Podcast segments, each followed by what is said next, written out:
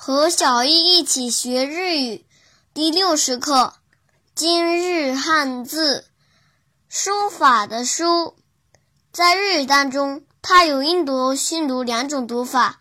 音读的时候读作修修修，比如书法修多修多修多，写成日语汉字是书，再加一个。那个道路的道，书道，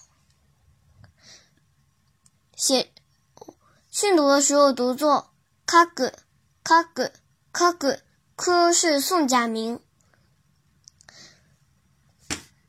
比如横着写有过嘎基有过嘎基有